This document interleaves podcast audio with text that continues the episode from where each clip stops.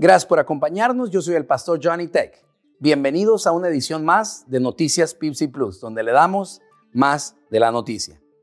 El sábado 29 de agosto, el mundo del espectáculo fue sorprendido por la repentina muerte del actor Chadwick Boseman, actor que fue la estrella principal de largometrajes tan importantes como 42, donde interpretó al primer jugador de béisbol de color en grandes ligas, Jackie Robinson. Get On Up, donde personificó al cantautor americano del género funk, James Brown. Y por supuesto, Black Panther, una película de Marvel en la cual interpretó a un superhéroe. El actor siempre interpretó varios personajes fuertes que, en pantalla, siempre salían victoriosos en sus luchas en contra de la adversidad. Sin embargo, en la vida real, su batalla más importante en contra del cáncer de colon, Chadwick Boseman la perdió teniendo solamente 43 años de edad. Nunca se enteraron los medios de comunicación de su avanzado estado de cáncer.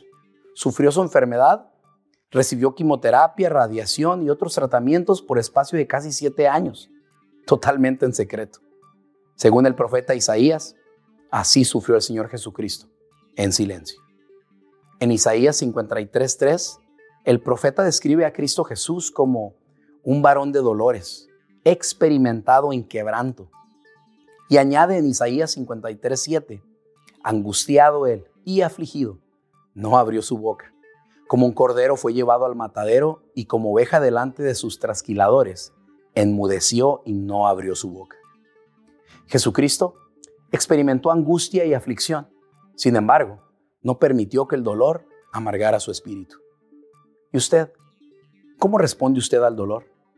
¿Cuál es su actitud cuando experimenta pruebas o dificultades? ¿Se enoja usted con Dios? ¿Se queja o reclama? ¿Tiende a lanzar reproches al cielo? Hmm. Mucho cuidado con eso, porque como dice un antiguo proverbio, el que escupe al cielo, le cae en la cara.